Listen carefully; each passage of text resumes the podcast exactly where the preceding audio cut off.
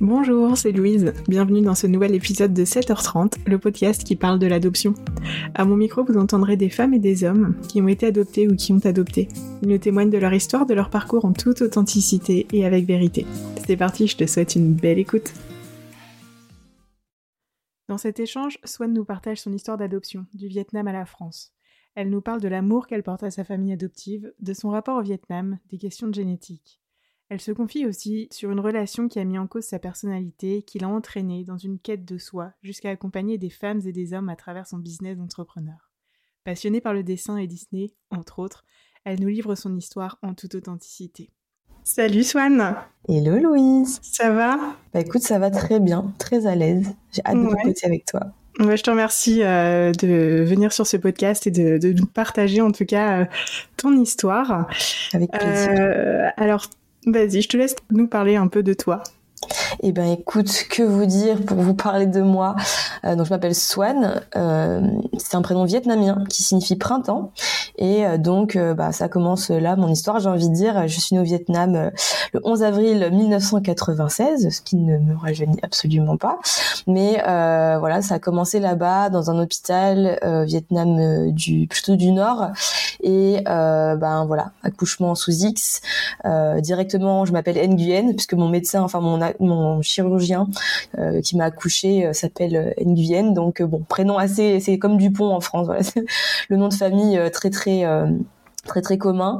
Et euh, ben trois jours plus tard je je découvre mes parents adoptifs. Ce qui est très rare en général dans l'adoption c'est assez long. Et euh, bah du coup direct euh, voilà bien entouré de l'amour dans tous les sens. À l'époque il me semble mon père enfin mes parents vivaient en Nouvelle-Calédonie. Après on a pas très longtemps après, on a bougé en, en France où j'ai fait mes petits, mes premiers pas et euh, apparemment j'étais, euh, mes parents étaient pas préparés. Du coup, j'étais baladée dans un sac de sport à l'aéroport et ma pauvre mère à un moment était toute seule et elle se faisait gravuger par les gens parce que bah qu'est-ce que c'est que cette mère qui trimballe un enfant dans un sac de sport? Ils faisaient, euh, ils faisaient avec ce qu'ils avaient. Ils avaient pas trop prévu le truc et à une semaine près, c'était pas moi en fait. Parce qu'en en fait, ils étaient dans une démarche d'adoption et ils ont été surpris que il y ait une petite fille qui soit née et que qu'ils puissent rejoindre la famille aussi vite c'était un peu marrant. En gros, je sais que ma mère voulait absolument euh, adopter et euh, mon père euh, était, enfin, ouais, était médecin militaire dans tout ce qui était maladie tropicale, non, comment on dit? Bon, bon bref, c'est ceux qui, bah, gèrent, qui, qui, ont géré le Covid, tout ça là, les, les virus, les maladies transmissibles, etc. Et et du coup, il était en lien avec justement cet hôpital, il me semble quelque chose comme ça.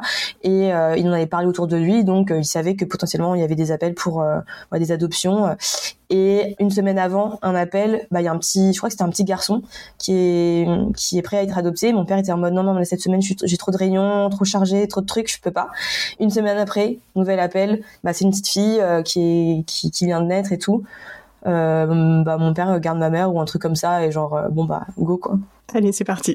Ouais, donc euh, je, suis, je me sens très très chanceuse pour le coup. Je me dis à une semaine près, euh, j'aurais pu, euh, bah, ne, ça aurait pu être le petit garçon et, et moi je sais pas ce que je suis devenue du coup. Tu sais pas où tu aurais été, et ni à quel endroit, ni avec qui, etc. Ouais, c'est ça. C'est un peu le, le, jeu de l'adoption, quoi. On se dit, ça s'est joué à quelque chose que, que, que nous-mêmes on maîtrise pas en fait, et, et qui fait mm. qu'aujourd'hui on est là où on est, et puis on en est hyper reconnaissant aussi, quoi. J'avoue, je suis très contente que mon père avait plein de réunions la semaine d'avant. Mais, euh, mais ouais, après, mon père me dit souvent, ça se trouve, ça aurait été une meilleure euh, famille, ça aurait été encore mieux. Moi, je lui dis non, non. C'est pas possible. Pas possible. Ouais, c'est ça. Et donc, t'as toujours su, enfin, tes parents t'ont toujours expliqué à euh, cette histoire d'adoption, que t'es arrivé, il y avait un petit garçon avant, et en fait, après, une semaine après, il y avait une petite fille qui, qui les attendait.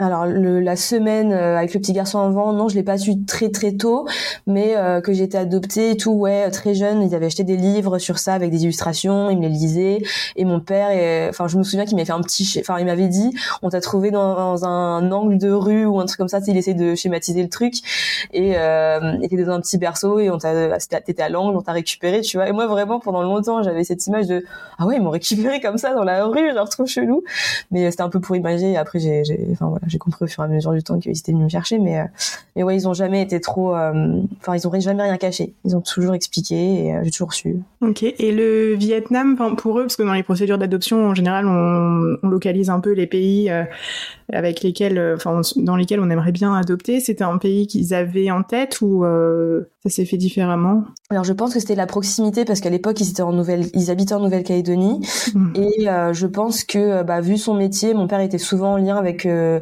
bah il a travaillé euh, dans tout ce qui était, enfin pas rapatrié mais faire bouger des gens du qui étaient au Vietnam pendant tous les, les trucs de, de, guerre, de famine, machin.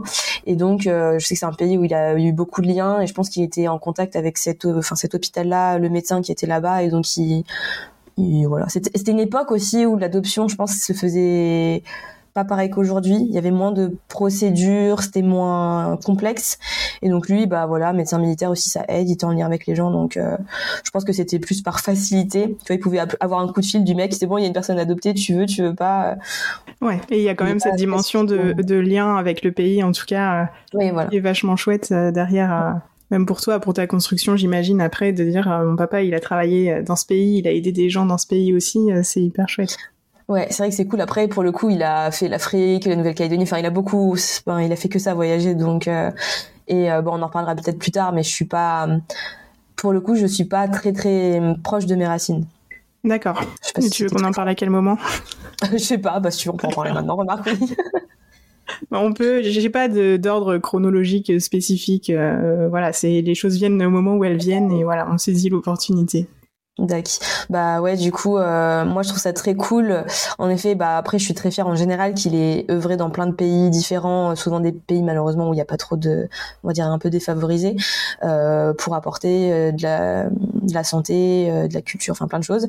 Et le Vietnam, c'est vrai que c'est un pays euh, je sais pas si c'est que hum, inconsciemment je je veux pas trop creuser mais euh, tu vois même les cours d'histoire et tout j'ai tendance beaucoup à oublier. Bon après c'est juste que j'ai souvent tendance à oublier beaucoup de choses en histoire et, etc mais euh, très jeune j'étais attirée par le Japon. Voilà, je pense ma génération on a beaucoup eu euh, bah voilà la culture du Japon qui est arrivée qui a eu un peu un boom.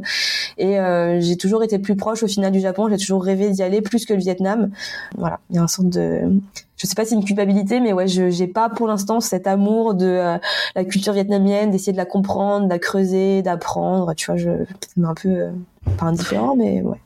Et est-ce qu'à un moment, ça t'a effleuré l'esprit de retrouver tes parents biologiques? On, on attaque la question. Euh, je pense que alors tout le monde me la pose depuis toujours. alors est-ce que tu voudrais les chercher, tout machin? Euh, je suis toujours tiraillée parce que euh, forcément, il y a une part de moi qui a une petite curiosité, mais en général, j'avoue que pas spécialement. Euh, je pense comme peut-être il y aura des personnes qui se reconnaîtront, mais comme plusieurs personnes avec qui j'ai déjà échangé. Mais ma famille adoptive, c'est c'est mon repère, euh, c'est ma base, euh, c'est ma norme. Donc euh, j'ai pas besoin, enfin pour l'instant, je ressens pas le besoin de chercher euh, ma mère biologique, par exemple. En plus, je sais que il y a quelques années, mon père m'avait dit si tu veux la chercher, il y a pas de souci, on essaiera, on trouvera des infos et tout je serai là et tout. Mais prépare-toi au fait que potentiellement, quand tu iras sur place, il y aura plein de personnes qui voudront être ta mère parce que euh, du coup, tu es une petite vietnamienne qui est allée en Europe, qui a gagné, enfin qui qui a baigné dans l'argent, enfin voilà, qui a plus, qui a accès à plus de choses que certaines personnes, et donc qui voudront peut-être être ta mère et dire qu'elles sont ta mère, alors que c'est pas forcément vrai. Donc c'était un peu en mode méfiance, euh, mais pas pas, pas pas négativement quoi, mais voilà attention à ça et euh, et j'ai pas ouais j'ai pas eu cette curiosité par contre depuis quelques temps j'ai beaucoup la curiosité de mes origines dans le sens euh, est-ce que je suis 100% vietnamienne ou pas? Et j'ai très très envie de faire des tests ADN pour savoir un peu plus d'où je viens dans le sens euh, voilà. Moi j'ai toujours euh, cette sensation que je suis pas assez bridée pour être viette. C'est un peu bizarre comme phrase, mais euh, je suis pas très, pour moi, je suis pas 100% typée. Et donc, je me dis, ça se trouve, je suis un mix. Enfin, voilà. C'est plus cette curiosité, tu vois, de savoir est-ce que je suis 100% viette, est-ce que, euh, il y a un américain qui a rencontré une viette et voilà, j'en sais rien, prostitution, pas prostitution. Voilà, j'ai, mm. j'ai un peu ces questionnements plutôt dans ce sens-là. Et je pense que le jour où je voudrais avoir des enfants, par contre, forcément, je vais vouloir creuser parce que, bah, pour expliquer aux enfants d'où je viens, je pense qu'à ce moment-là, j'aurais envie de savoir. Ok. Et après, oui, c'est comme tu dis, après, il y a un peu tout ce qui est aspect à l'imaginaire de euh, ma maman, avec qui elle était, qu'est-ce qui s'est passé. Enfin, et je pense que beaucoup euh, d'entre nous, en tout cas, se posent ces questions euh, de est-ce qu'elle était avec un, mec qui, qui était avec une peau de couleur différente que la sienne, en tout mmh. cas. Est-ce que elle a eu même d'autres questions, enfin que moi je me suis posé aussi, hein, mais est-ce qu'elle a eu une belle vie ou est-ce que bah, déjà est-ce mmh. qu'elle a encore envie ou pas? Ouais, c'est vrai, il y a cette question aussi. Est-ce qu'elle a eu d'autres enfants, tu vois, enfin des choses euh, Enfin, moi, c'est des questions que je me suis beaucoup posées, donc c'est pour ça que ça m'intéressait de te poser la question. ouais, ouais, bah ouais, je comprends, et je pense qu'on a tous ce questionnement, et en plus, tout ce questionnement, en vrai, il vient appuyer aussi le point de euh, pourquoi est-ce que été abandonnée? Parce que forcément, si elle était euh, dans une situation euh, de misère, de famine, où elle avait déjà d'autres enfants, et que c'était super dur, ou, ou j'en sais rien, et que bah forcément, tu, tu tu peux expliquer le fait que tu étais abandonnée. si tout allait bien dans sa vie, si elle était super heureuse, forcément il y a d'autres questions derrière de bah alors pourquoi?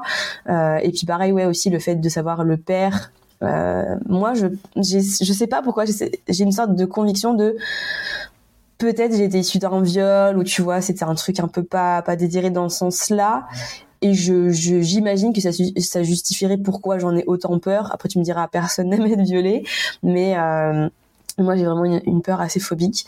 Donc euh, ouais, c'est un peu des questions comme ça. Euh, je, je, comprends les mêmes questionnements aussi. Mm. c'est des questions aussi qui peuvent aussi, pour de certaines personnes, rester euh, sans réponse, en tout cas euh, pendant très très longtemps, voire euh, toute la vie de, cette personne. Mais je pense en tout cas que s'il y a moyen d'avoir quelques réponses si on a envie d'y aller, mais il faut, faut avoir un, courage quand même, tu vois, d'aller affronter parce qu'on a cette notion de d'inconnu complet et, euh, et pendant, tu vois, l'enfance, l'adolescence, même quand on grandit, je pense qu'on inconsciemment aussi, on se construit un peu des histoires sur cette adoption. Mm. Et on peut aussi se dire, euh, oula, c'est pas du tout ce que j'avais imaginé ou même pensé imaginer, tu vois. Donc, euh, et parfois ça peut aussi être de, ouais, et parfois ça peut être aussi de très belles histoires, quoi. Donc, euh, donc mm. voilà, il y a une part de, de doute, en tout cas sur ce sujet-là, ouais, qui prend sa place, quoi. Ouais, et je pense que tu vois, euh, ce truc du test ADN, évidemment, c'est pour. Euh, enfin, moi, je sais que c'est vraiment pour l'aspect euh, plus génétique, mais je sais que les applis peuvent te mettre en lien avec si ta sœur, ton oncle, ta tante, ton cousin Germain ou j'en sais rien a fait aussi le test. Tu peux savoir qu'il existe et potentiellement tu peux essayer de le retrouver si la personne est ok je crois enfin bref il faut qu'il y ait du consentement des deux côtés donc forcément inconsciemment je sais que peut-être je vais retrouver ces personnes-là. Et donc, en effet, le, le livre s'ouvre du passé. euh, concernant ton enfance, ça s'est passé comment?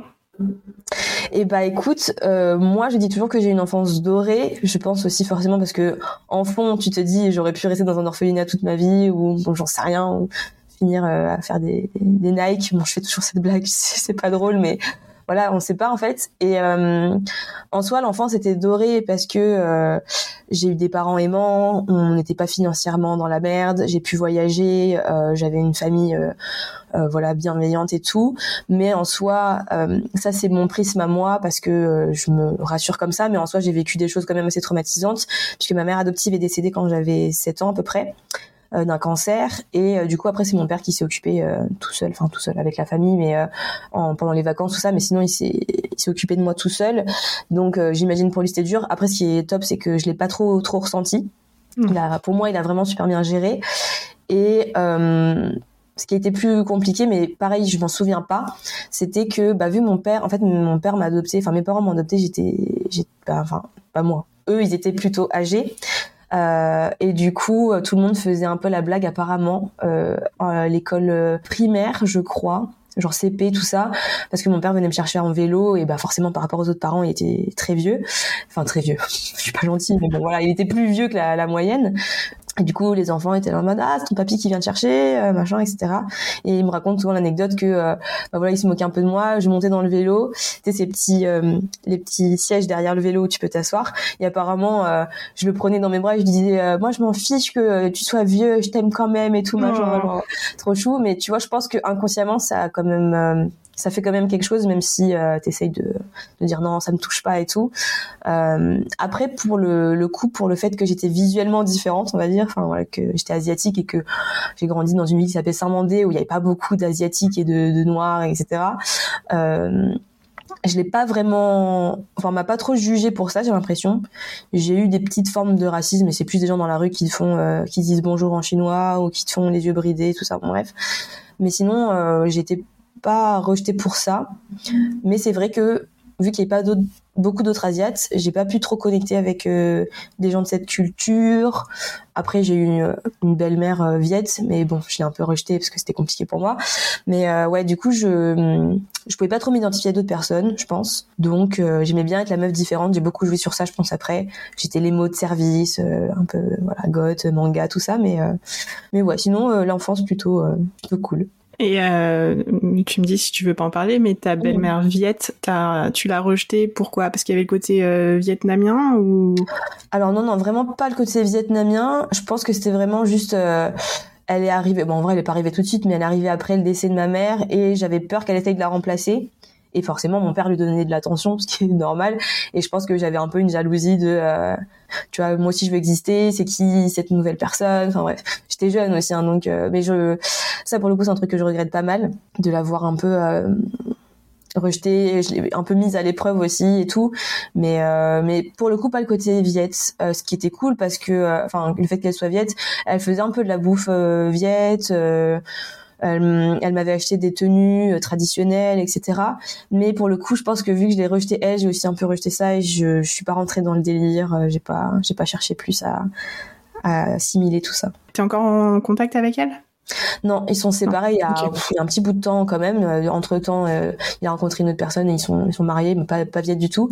Et c'est vrai que je lui ai dit que trop tard que justement j'étais désolée et que voilà j'avais quand même beaucoup aimé qu'elle s'occupe de moi elle était hyper présente et tout et euh, non j'ai pas du tout de nouvelles et j'avoue je cherche pas spécialement à en prendre euh, la vie et tout ça donc euh, hmm. non ça marche. Ton adolescence, alors après, quand t'es rentrée un peu au lycée et tout ça, cette période-là, cette crise d'adolescence, si t'en as fait une?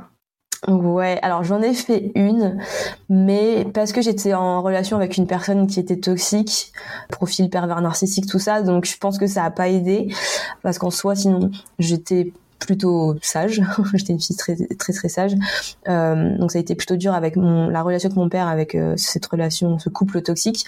Après, euh, hmm, je sais pas si j'ai eu une grosse crise identitaire, mais euh, j'essayais vraiment en tout cas de d'affirmer ma différence et euh, ouais bah émo euh, écouter euh, du, du, du métal du visual kei enfin bref des trucs un peu euh, que personne dans mon collège lycée écoutait puisque c'était un truc un peu catho enfin remarque catho il y avait plus de, de juifs que de catholiques mais c'était vraiment pas enfin on était peut-être trois émos dans tout le lycée dans toute l'école mais mais ouais, je pense que ce qui a été le plus compliqué, c'était vraiment cette relation toxique qui a duré quand même cinq ans et euh, qui a pas mal joué sur euh, sur le fait de me renfermer, euh, de, enfin, de me renfermer, de rester plus souvent avec cette personne et de, et j'ai l'impression d'être passé un petit peu à côté de, de cette jeunesse classique. Mmh. T'en as vécu une quand même, du coup. Oui. Différente peut-être, mais différente de ce que tu imaginais, je pense. Mais en tout cas, t'en as vécu une, voilà, ta, ta propre manière et voilà, c'est ça. Ok. Et donc euh, cette euh, cette relation euh, toxique, comme tu dis, elle t'a fait remettre en question des choses justement sur toi, ton lien aux personnes, etc. bah mon lien aux personnes en général oui puisque cette personne voulait que je sois exclusivement souvent avec elle et, et un peu m'accaparer après j'ai su quand même je pense garder enfin garder le lien avec les autres ce qui a été marrant par contre c'est qu'à la toute fin de la relation quand on s'est séparés enfin même avant la fin, euh, j'ai eu cette phrase de ouais mais toi t'es, enfin moi je, quand je quand je t'ai rencontré, je m'attendais à sortir avec une entre guillemets, vous me voyez pas faire des guillemets mais j'en fais avec une vraie asiatique. Donc qui a une culture, euh, qui a la culture qui va avec, etc. Et en fait, j'avais l'impression que c'était un peu une déception pour cette personne. voilà, t'es pas vraiment asiatique. Et euh, c'est souvent je fais la blague et je dis à tout le monde moi je suis une banane. En fait je suis jaune à l'extérieur je suis asiatique mais à l'intérieur j'ai grandi comme une blanche entre guillemets encore une fois. Mais euh, donc oui j'étais pas le stéréotype de l'asiatique qui euh, qui connaît l'histoire qui connaît les cuisines qui qui a la culture. Et donc je l'avais un peu euh, mal pris avec d'autres remarques sur notamment la notion de beauté intérieure et beauté extérieure apparemment je n'avais euh, j'avais principalement la beauté intérieure pour moi donc euh, ça fait toujours plaisir mais euh, mais bref donc ouais c'était ça je me souviens c'est une petite remarque qui qui m'avait un peu quand même, tu vois, ça fait pas du bien de qu'on te dise ça en pleine tronche. Mm. Ah oui, j'imagine. Et je, une question hein, que je t'ai pas posée encore, mais c'est quoi tes passions dans la vie? Qu'est-ce que tu aimes faire? Qu'est-ce que tu fais dans la vie aussi? Parce que je trouve que c'est intéressant quand même. Ouais, je t'avoue c'est intéressant aussi pour moi en ce moment parce que euh, bah, vu que je suis entrepreneuse depuis 2019, euh, je en ce moment je sens que le business a pris un peu trop le pas justement sur le enfin, le pro a pris trop le pas sur la vie en général et donc euh, le perso j'ai l'impression d'avoir moins le temps de développer mes passions. Après passion que j'ai depuis que j'ai bah, 7 ans justement c'est la flûte traversière. Euh, que j'ai commencé, bah, je pense mon père aussi voulait que je fasse un peu d'activité et puis ben pour m'occuper l'esprit et pas trop penser au décès de ma mère, euh, voilà c'était un peu euh, son instrument de musique, ça va faire du bien et tout machin. Et j'ai jamais arrêté, j'adore en faire, donc j'ai un petit niveau, mais c'est vrai que bah, pareil avec le, la vie et tout, j'ai un peu moins le temps de m'entraîner. Mais donc ouais, flûte traversière, le dessin, c'était un peu la base de tout. Quand je me suis lancée aussi, c'était à la au tout début, je voulais vivre de l'illustration. Donc euh, depuis bah, que j'ai 7-8 ans, pareil, euh, j'ai découvert les mangas et donc euh, à la base je voulais être mangaka et puis après je me suis dit non, en fait c'est dur. on va prendre un truc un peu plus réaliste. donc après j'ai fait des études de mode, mais voilà le, le, dessin en tout cas c'est une passion que j'ai depuis tout le temps, mais malheureusement pareil j'ai l'impression de pas prendre le temps et je suis un peu débordée par tout le reste, donc j'ai pas trop euh, le temps, l'énergie d'en faire régulièrement, mais c'est une, très très grosse passion. En fait, ça m'apaise beaucoup. Euh, c'est un peu euh, comme quand tu, il y en a certains qui cuisinent, et tu sais, au bout d'un moment, tu, tu penses plus à rien, t'es dans le flow et tout. le dessin, c'est pareil, je me mets une musique, je me mets un Disney, je dessine et puis je, je, me laisse porter par le truc, mon cerveau se vide. Disney, ouais, grosse passion aussi. l'univers, je sais pas si on peut dire que c'est, ouais, c'est une passion. Les films, l'univers, Disneyland, tout ça. Et puis euh, la bouffe. Alors pas dans le sens gastronomique, même si euh, j'essaye un petit peu de de m'y intéresser, mais juste euh, voilà la nourriture, bouffer des gâteaux, la nourriture en général j'aime bien. Et puis et là de plus en plus, c'est une passion que alors j'avais avec mon père. Enfin, je faisais avec mon père quand j'étais très jeune le, fait de voyager parce qu'il voyageait beaucoup et il m'emmenait beaucoup avec lui. Et je l'ai un peu perdu pareil. Et là, je suis en couple avec quelqu'un qui est très porté voyage aussi, donc ça, ça réveille des, des envies de, de faire le tour du monde, de découvrir des pays euh, et justement de retourner euh, au Vietnam, euh, je l'espère. J'y étais déjà retournée quand j'avais 6 ans avec ma mère avant qu'elle qu'elle décède, mais je m'en souviens pas du tout. T'as aucun souvenir de ce voyage au Vietnam? En fait, j'ai peut-être deux trois souvenirs des rues, un peu de l'ambiance, mais sinon, j'ai l'impression que je me forge des souvenirs avec les photos que j'ai. Donc c'est pas, enfin, j'ai pas l'impression que ce soit vraiment des souvenirs de moi. C'est juste ah oui c'est vrai bah c'est des images que j'ai vues, des photos qu'on a prises et qu'on a imprimées plus tard. Mais euh, hum, pour le coup j'ai vraiment envie de d'y retourner euh, aussi moi adulte parce qu'à l'époque euh, je pense que c'est un peu un voyage aussi euh, plus pour ma mère parce qu'on savait qu'elle était malade et que enfin c'était un peu voilà c'était un peu une période compliquée et là j'ai envie d'y aller bah, seule ou avec avec mon chéri, mais euh, plus euh, moi, vraiment redécouvrir le pays avec mes yeux, m'en souvenir, euh, m'imprégner de l'ambiance et tout ça. Oui, c'est sûr qu'à ton âge aujourd'hui, tu vivras les choses différemment aussi de quand mm. tu avais 6 ans.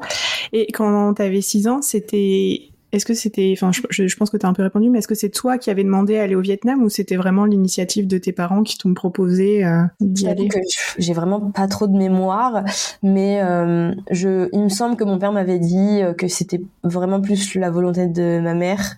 Et c'est comme, enfin, elle était assez religieuse, elle a fait lourde aussi avant de, de, partir et tout ça. Donc je pense que c'était un petit peu aussi pour elle un moyen un petit peu de, de me faire visiter, de me faire découvrir mais aussi pour elle de se dire j'ai pu la ramener euh, dans son pays euh, avant que ça soit trop tard ou je sais pas trop.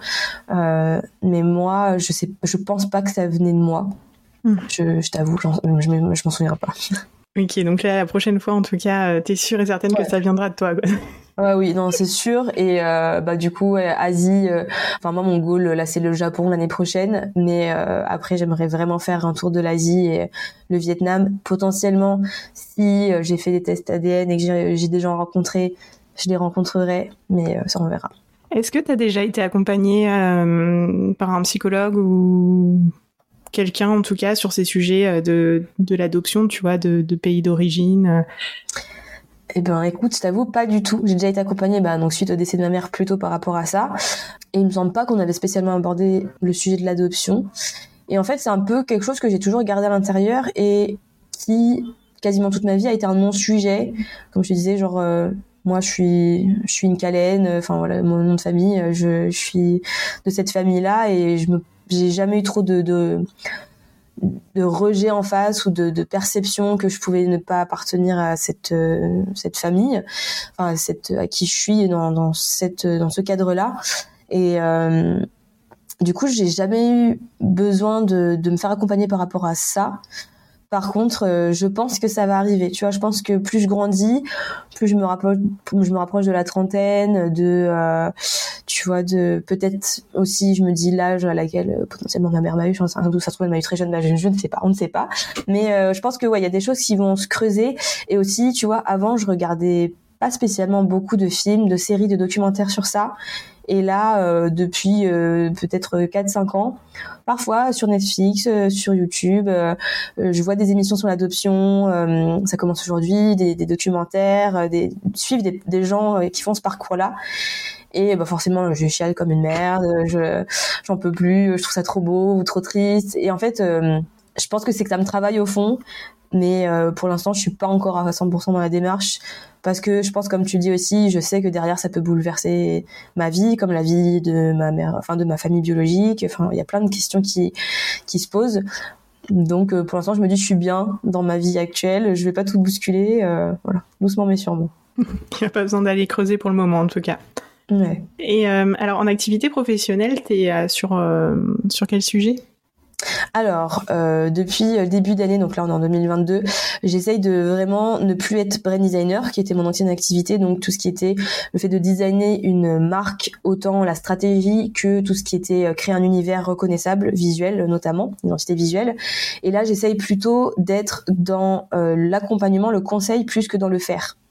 Euh, donc accompagner les personnes justement à définir euh, cet euh, univers, cette identité, à le retranscrire visuellement avec mon processus, mon expertise et voilà être plus dans l'accompagnement. le conseil, le suivi, les formations, etc. Et alors, je vais te faire un, parallèle. tu vas peut-être dire c'est naze ton parallèle, mais détends-toi un peu, regarde les choses un peu plus loin, Louise. Mais j'ai trouvé drôle entre guillemets, c'est pas drôle du tout, mais qu'en fait t'accompagnes les gens sur euh, leur quête, euh, dans leur quête d'identité professionnelle en tout cas. Et je trouve que pour quelqu'un qui a été adopté, enfin en tout cas sur l'adoption, il y a énormément de sujets sur la quête de l'identité, du sens que tu donnes à ce que tu fais, à ta vie, etc.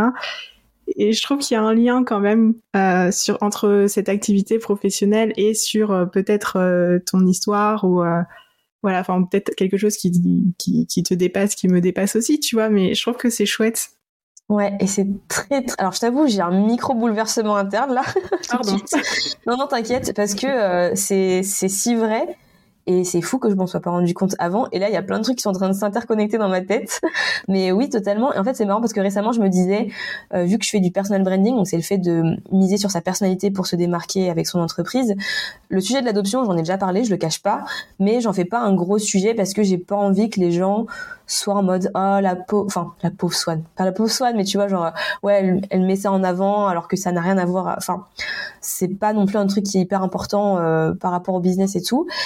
Alors que comme tu dis, en fait, ça fait totalement sens. Et en fait, cette quête de moi-même et cette capacité à introspecter que j'ai naturellement, j'ai mis le doigt dessus il y a pas longtemps.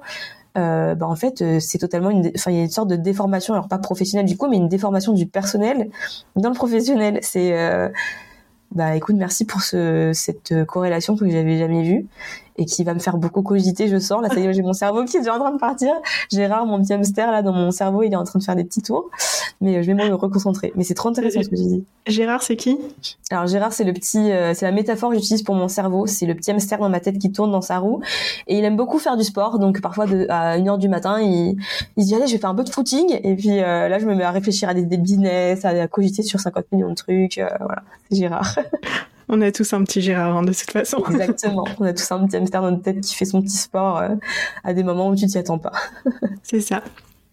Ah bah super. Tu veux deux trois minutes là pour euh, redescendre un peu l'information Non, t'inquiète. Je non non c'est hyper intéressant. Je pense que je vais cogiter ça euh, plus tard, mais non c'est un super bon parallèle. C'est la quête intérieure et d'aider les gens à faire un peu le même style de, de quête pour trouver son identité. Donc c'est en fait c'est totalement ça c'est bon, j'ai, je vais réaxer tout mon, ma communication.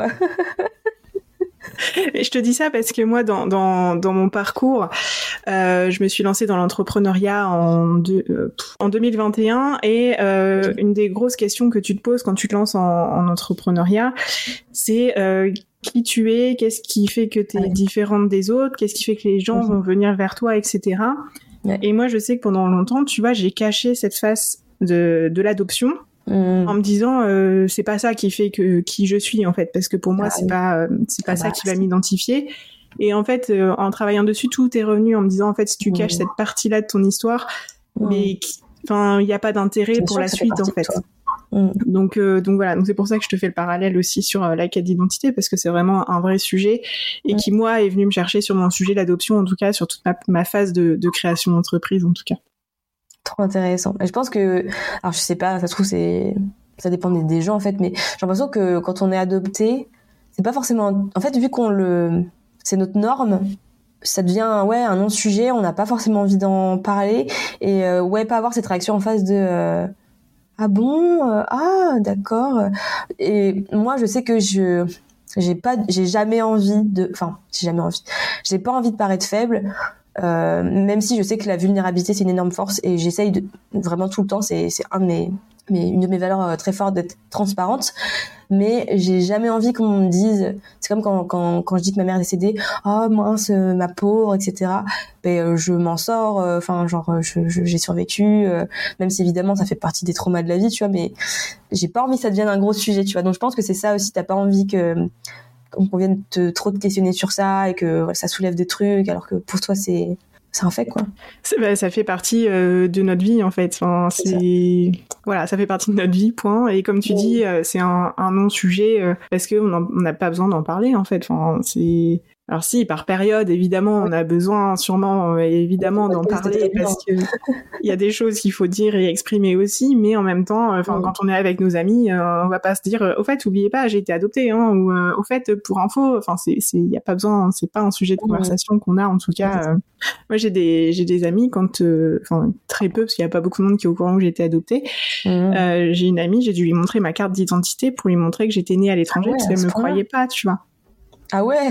Oh putain, c'est fou. Bah, tu vas pas t'amuser à euh, inventer ce genre d'histoire. Bah. mais, mais je te promets, elle me croyait pas. Je dis, bon, bah écoute, je, te sors ma carte d'identité, tu vois là où je suis née, en Pologne, machin, c'est écrit, nanana. Et, euh, et ce que j'ai trouvé chouette, c'est que après, c'est pas, c'est justement, c'est pas devenu un sujet, tu vois. Ouais. C'était euh, ah bah d'accord, ok, bah écoute, si tu veux en parler, on, en parlera, il y a pas de souci, mais enfin, on continue notre vie, quoi. Enfin, vraiment. Et j'ai trouvé ça très bienveillant, en tout cas, comme comme façon de, de gérer l'information, parce que Hmm. Ça peut être un peu déroutant, quoi. Hmm. après, tu peux avoir des questions euh, euh, pas méchantes, mais qui peuvent être un peu mal amenées, et toi, du coup, tu sais pas comment répondre et tout. Donc, euh, ouais, je comprends. Non, c'est cool. Ouais, ouais, ouais. Et je t'ai pas posé la question, oui, tu as des frères et sœurs? Alors ouais, du coup des demi. alors du côté de ma mère, elle avait eu un fils euh, mais du coup, euh, vu qu'ils m'ont eu euh, tard, c'est des, des demi-frères et demi-sœurs qui ont plus de 40 ans, tu vois. Il y a un décalage. mais donc, du côté de ma mère, j'ai un frère, demi-frère, mais que je ne qui, qui est sorti de mon cerveau parce que on l'a plus jamais vu, il a plus pris de nouvelles. Enfin, après ma majorité, tout ça. Enfin, après que, que ma mère soit décédée tout ça donc euh, donc euh, on sait pas trop. Et euh, du côté de mon père j'ai deux grands demi-frères et une grande demi-sœur pareil qui ont 40 ans passés avec qui j'ai pas grandi donc j'ai pas énormément de liens. Ils sont partis tôt et puis ils sont issus d'un premier mariage. Donc voilà moi je suis la seule fille euh, de mes deux parents. Et là, mon père s'est remarié récemment, enfin récemment, il y a deux ans, euh, avec une femme qui a aussi une fille. Et du coup, elle, elle a euh, 8 ans maintenant, 7-8 ans. Donc euh, j'ai une demi-sœur super jeune et des demi-frères et demi-sœurs plus âgés. Donc c'est très, c'est très marrant. Ok. Mais ce qui est drôle, c'est que tu vois, je suis plus proche de cette petite demi-sœur parce que bah, vu, qu'elle vit avec mon père et ma nouvelle belle-mère, moi j'appelle ma jolie maman, euh, bah du coup c'est, je suis plus proche d'elle vu que je vais voir mon père, j'essaie de voir mon père tous les trimestres, alors que mes grands euh, de mes frères, de mes sœurs, bah, ils font leur vie et je les vois mm. même pas aux réunions familiales parce qu'ils viennent pas forcément, mais enfin voilà, j'ai pas trop de nouvelles, ils font leur vie et du coup, ils sont là, mais c'est pas une relation de frère et sœur, quoi. Oui, t'as pas créé ce lien euh, de famille vraiment euh, fort avec eux, quoi. Mm. Et c'est, à contrario, c'est ce que tu es en train de créer avec cette petite demi-sœur. Ouais. C'est chouette. C'est très marrant parce que j'ai toujours voulu avoir. enfin, à la base, je voulais un demi-frère. je sais pas pourquoi un petit demi-frère, mais bon, une petite demi-sœur ça me va aussi parce que je voulais justement lui faire lire des mangas. Enfin, quand j'étais un peu plus adolescente et tout, je me suis dit ah ça serait trop bien et tout, lui faire découvrir ce que j'aime et tout. Donc, je vais essayer de le faire aussi avec elle. Hein. et quelle est ta relation aujourd'hui avec ton père? Ah, euh, bah écoute, mon père c'est c'est toute ma vie. Non, c'est pas toute ma vie, mais euh, c'est mon pilier, c'est mon c'est ma référence. Dès qu'il y a un truc qui va pas, euh, je pense à lui, euh, je l'appelle. Enfin, remarque, on s'appelle pas souvent. On a vraiment une relation très. Euh, on prend pas forcément très souvent des nouvelles, mais quand on se voit, on échange plein de choses. C'est hyper deep. Et euh, s'il y en a que ça intéresse, sur ma chaîne YouTube, j'avais fait une interview de lui.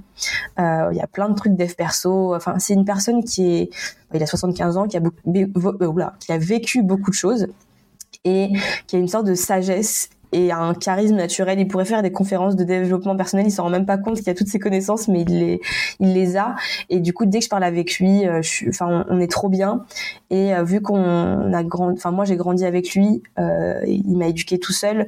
On a une relation qui est très, qui est très particulière, je pense avant quand j'étais adolescente c'était dur du coup comme je disais avec mon copain qui était euh, mm. qui était pas sain et euh, il était un peu dans il essayait de me faire sortir du truc mais en même temps il voyait que j'étais amoureuse donc il pouvait pas faire grand chose et là maintenant on est un peu à un stade d'égalité et de je sais pas, on est, on peut partager des, des trucs super profonds. Euh, il me partage des trucs de la vie. On n'a pas de tabou. On parle parfois de, alors ça peut choquer des gens, désolé, mais parfois on parle de sexe. Euh, on parle de euh, d'anciennes. il me parle de ses anciens, de ses anciennes conquêtes ou de sa vie, des trucs qui l'ont marqué et tout. Enfin bref, on a, on peut vraiment parler de tout et de rien et et ma plus grande angoisse c'est le jour où il va partir, mais bon, c'est pas tout de suite. On croise les doigts. Oui, normalement, il a encore un peu de temps. 75 ans, ça va, il peut encore euh, tenir. Il est, il est pas en mauvaise santé en plus, donc euh, enfin, il est pas trop mal. Il est pas trop mal. il se débrouille. Petite question, quel est ton rapport à la maternité? Alors, ça c'est une excellente question, c'est vrai, parce que je pense euh, c'est un peu bizarre. En gros, quand j'étais très très jeune, euh, j'étais pas spécialement mon truc. un peu comme toutes les petites filles, j'étais en mode ouais, un jour je serai maman et ce sera cool, mais bon sang, d'y croire à 100%. Après, j'ai grandi j'ai découvert à quoi ça pouvait ressembler un accouchement. Et euh, je me suis dit ah bah en fait euh, lol euh, j'ai pas trop envie d'accoucher donc l'adoption why not? Mais vraiment par phobie d'accouchement hein. et c'est juste pour ça et en fait vu que je sais que l'adoption c'est quelque chose qui fonctionne puisque je l'ai vécu et que je suis hyper fière de mon parcours et que pour moi on a trop bien réussi avec mon père bah, c'est une possibilité, c'est une porte. Même si c'est plus difficile, ça m'évite d'accoucher et euh, ça me permet d'avoir un enfant qui euh, va échapper potentiellement à une vie euh, où il a pas été, où il a été abandonné, où il a été, voilà. Il y a plein de raisons qui font qu'il ne peut pas être avec ses parents biologiques. Donc je peux lui apporter quelque chose de, de mieux entre guillemets et j'ai pas à le porter pendant neuf mois et tout ça. Par contre, depuis que je suis avec mon nouveau chéri, j'ai pour le coup un peu plus de si j'accouche mais que je suis avec lui, j'ai moins peur. Donc les deux options sont là. Euh, je suis même pas sûre de vouloir des enfants parce qu'il y a aussi cette réflexion de est-ce que dans le monde dans lequel on vit, j'ai envie de rajouter un petit être euh, de, de, lumière, j'allais dire, mais de lumière dans un monde pas, forcément très lumineux. Je crois qu'on est 8 milliards presque. Donc euh, ouais, il y a des, petites questions comme ça. Déjà, bon, je sais, ça va il y a des gens qui vont dire, elle est trop bizarre, mais déjà, si j'arrive à m'occuper d'un chien, parce que ça, c'est mon rêve aussi dans ma vie d'avoir un chien un corgi. Si j'arrive un jour déjà à m'occuper d'un chien, je pourrais m'occuper d'enfants et je verrai. Je je me mets pas trop de pression. J'ai pas ce besoin maternel, mais en même temps, je me suis rendu compte, ça c'est mon père qui m'a dit, qui m'a fait le déclic. Dans mes relations amoureuses, j'ai tendance à materner. Mais euh, tu vois, j'ai pas envie d'avoir plein d'enfants, une famille nombreuse, euh, que ça rit, ça chante dans tous les sens et tout. Si on est un ou deux, deux pour moi c'est le grand maximum. Et voilà. Oui, euh, sur ton projet, euh, si un jour tu adoptes, est-ce qu'il y a une région dans le monde que tu aimerais euh, viser ou que tu as en tête? Ouais. Alors j'ai pas de région spécifique et je pense que vu enfin comment ça a l'air compliqué l'adoption aujourd'hui, je pense que on te propose n'importe quel euh, enfant de n'importe quel pays euh, tu prends entre guillemets. Euh, mais pour la blague quand j'étais avec mon ex qui mon ex qui était à moitié arabe je voulais faire la blague de l'asiatique l'arabe et le noir. Bon c'était la petite blague. Mais ouais j'ai pas hum, peu importe. Je suis j'ai pas d'a priori j'ai pas de pays spécifique je t'avoue je reviens sur un truc que tu, tu viens de dire, hein, mais j'ai continué dans la conversation. Quand ton père te dit que tu as tendance à, à materner, en fait, euh, quand tu es en relation, ça, ça te fait quoi? Euh, ça me ça me titille, ça m'embête euh, parce qu'il a raison. Et je pense que c'est pas ça du tout. Il ne faut pas faire ça dans ses relations. Hein. On est en couple avec une personne, pas avec un, enfant, et. En fait, c'est pire d'essayer de materner parce que même si ça part d'une bonne intention, parce qu'après on crée une relation euh, où l'autre est dépendant de nous et nous on, on devient plus une, copine, ou autre, on devient une, mère. Enfin bref. Euh, du coup, euh, j'aime pas trop, j'aime pas trop la remarque, mais elle est vraie. Et du coup, j'essaye beaucoup de travailler sur ça. Et l'avantage, c'est qu'aujourd'hui, je suis en avec quelqu'un qui, au contraire, déteste qu'on lui dise ce qu'il doit faire. Donc, ça m'oblige à ne pas materner. Et, euh, et au contraire, c'est très bien, c'est ce qu'il faut, une personne indépendante qui a pas besoin qu'on lui dise quoi faire ou, euh, ou autre. Mais euh, je pense que je pense que forcément ça vient chercher un truc de comme t'en as pas eu puis moi en plus forcément vu que la mienne est décédée quand j'étais jeune mon père il était affectueux à sa façon mais on n'était pas très gros câlin gros bisous se dire je t'aime énormément. Quand on se le disait c'était vraiment euh, intense une fois de temps en temps. Et euh, et du coup même tu vois les questions de les questions féminines je pouvais lui poser mais c'était pas forcément le plus évident. Donc je demandais à des copines ou enfin voilà. J'essayais de m'éduquer toute seule toutes les questions tampons règles par exemple tout ça. Donc euh, forcément je pense que c'est un truc que j'essaye un petit peu de de développer d'une façon ou d'une autre mais euh, je pense pas qu'il fait enfin c'est pas une bonne solution de le faire dans le couple c'est sûr ok Écoute, est-ce qu'il y a des, des, passages de ta vie ou un passage de ta vie qu'on n'a éventuellement pas abordé euh, sur lequel tu aimerais euh, revenir?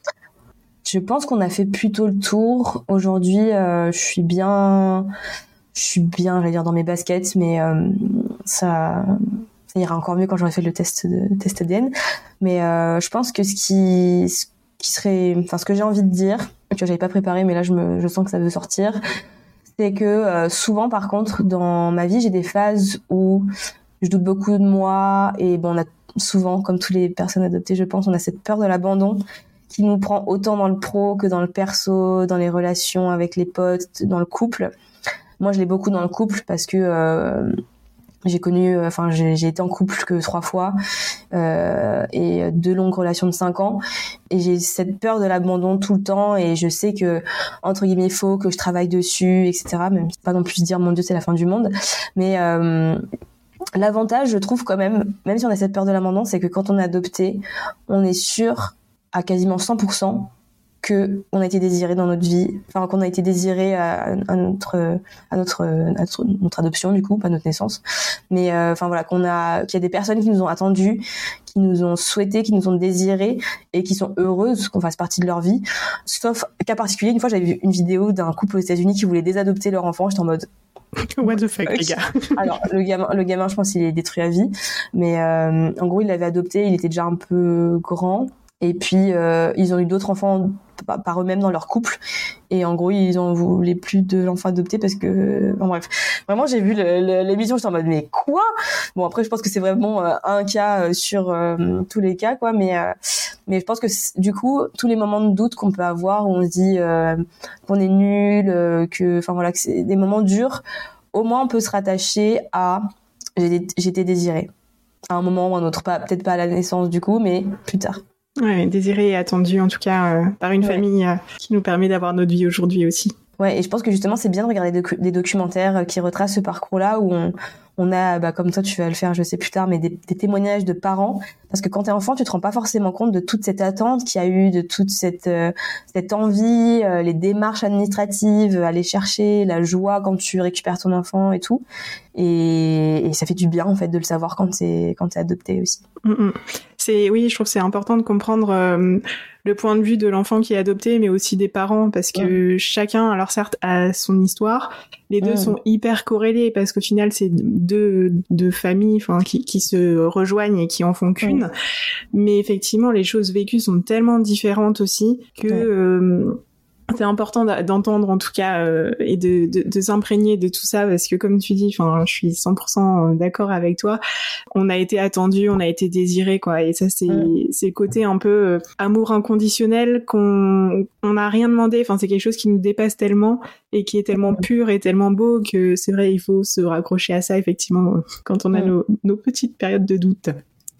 Ouais, ou euh, nos petites périodes de. Euh, enfin, moi, je sais que j'ai beaucoup ce truc de. Euh, j'espère que je déçois pas mon père. Genre vraiment, c'est le truc. Enfin, mm. mes parents en général, mais et c'est. je pense que ce qui drive toute ma vie, la peur de décevoir. Et je crois que je t'en parlais quand on discutait avant, mais j'ai compris il y a un an ou deux j'essaie de répondre à la question qu'est-ce qui qu'est-ce que c'est la réussite pour moi?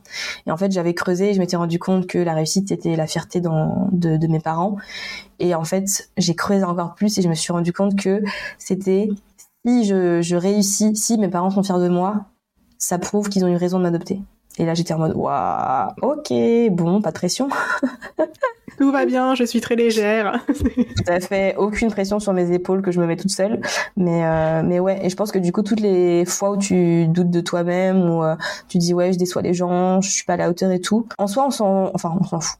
En soi, ouais, les gens, enfin, moi, mon père, il me l'a dit il y a pas longtemps, je suis fière de toi et même si ton business il réussit pas ou si tu as des périodes down et tout euh, ça change rien en fait euh, au fait que je suis fière de, de l'être humain que tu es en soi mm. tu vois oui, c'est pas tout ce qu'il y a autour et l'extérieur en fait qui fait que euh, il y a une fierté. Mais je te rejoins dans ce côté. Euh, il faut que je fasse les choses bien pour que mes parents soient fiers de moi parce que je le, je l'ai beaucoup vécu aussi et presque à, à surdonner et surdélivrer, tu vois. Alors qu'en en fait, il n'y a pas besoin de tout ça quoi. C'est c'est mm, juste un amour euh, de parents à enfants. Enfin voilà, c'est il faut juste l'accepter tel qu'il est et arrêter d'en faire des caisses parce que moi je sais qu'à l'époque j'avais un truc de euh, waouh mes parents ils m'ont tellement attendu, il faut vraiment que je sois à la hauteur quoi. Ah, mmh. Ouais, t'étais tellement leur espoir, leur euh, ouais ok je vois. Mmh. Ouais, mais c'est terrible cette pression qu'on se met sur nos épaules quoi. Et tout seul hein, c'est vraiment on se met la pression tout seul sur nos épaules quoi. C'est clair. Non, mais c'est totalement ça. Et puis moi, je pense qu'aussi en fond, inconsciemment, je me dis aussi peut-être, tu compte à une semaine près, ça aurait pu être un autre. Ouais. Qu'est-ce que je lui ai enlevé à cette personne Et euh, bon, bref. Mais bon, c'est la vie. On va changer ça, donc. C'est vrai. Super. Bah écoute, je te propose qu'on mhm. s'arrête là. Bah ouais, c'était top. Merci Merci à toi pour ton, ton témoignage, ton parcours. En tout cas, ça m'a fait hyper plaisir de t'entendre. Pour les personnes, en tout cas, qui, qui écoutent ce podcast, si vous souhaitez euh, échanger avec euh, Swan, euh, mhm. je vous mettrai le lien de son compte Instagram si ça te va, mhm. et de sa, sa page euh, YouTube aussi, parce qu'elle fait des vidéos hyper chouettes dans la description de cet épisode. Et puis, n'hésitez pas, à faire, nous faire vos retours sur cet échange. Carrément. Merci Louise, merci pour ce podcast. Merci à toi. Et voilà, c'est fini pour cet épisode. Si tu souhaites faire passer des messages ou réagir à cet échange, tu peux le faire sur le compte Instagram 7h30.podcast. Je me ferai un plaisir de les relayer à la personne qui vient d'échanger avec nous. D'ailleurs, si cet épisode t'a plu, je t'invite à en parler autour de toi et à mettre 5 étoiles et un commentaire si tu en as envie sur Apple Podcast. Ça permet de donner de la visibilité au podcast ainsi qu'à tous ces échanges. Et si tu as envie de partager ton histoire et ton parcours à ton tour, je t'invite à remplir le formulaire qui est en lien dans les notes de ce podcast. J'échangerai avec toi avec grand plaisir. En tout cas, d'ici là, je te dis à la semaine prochaine.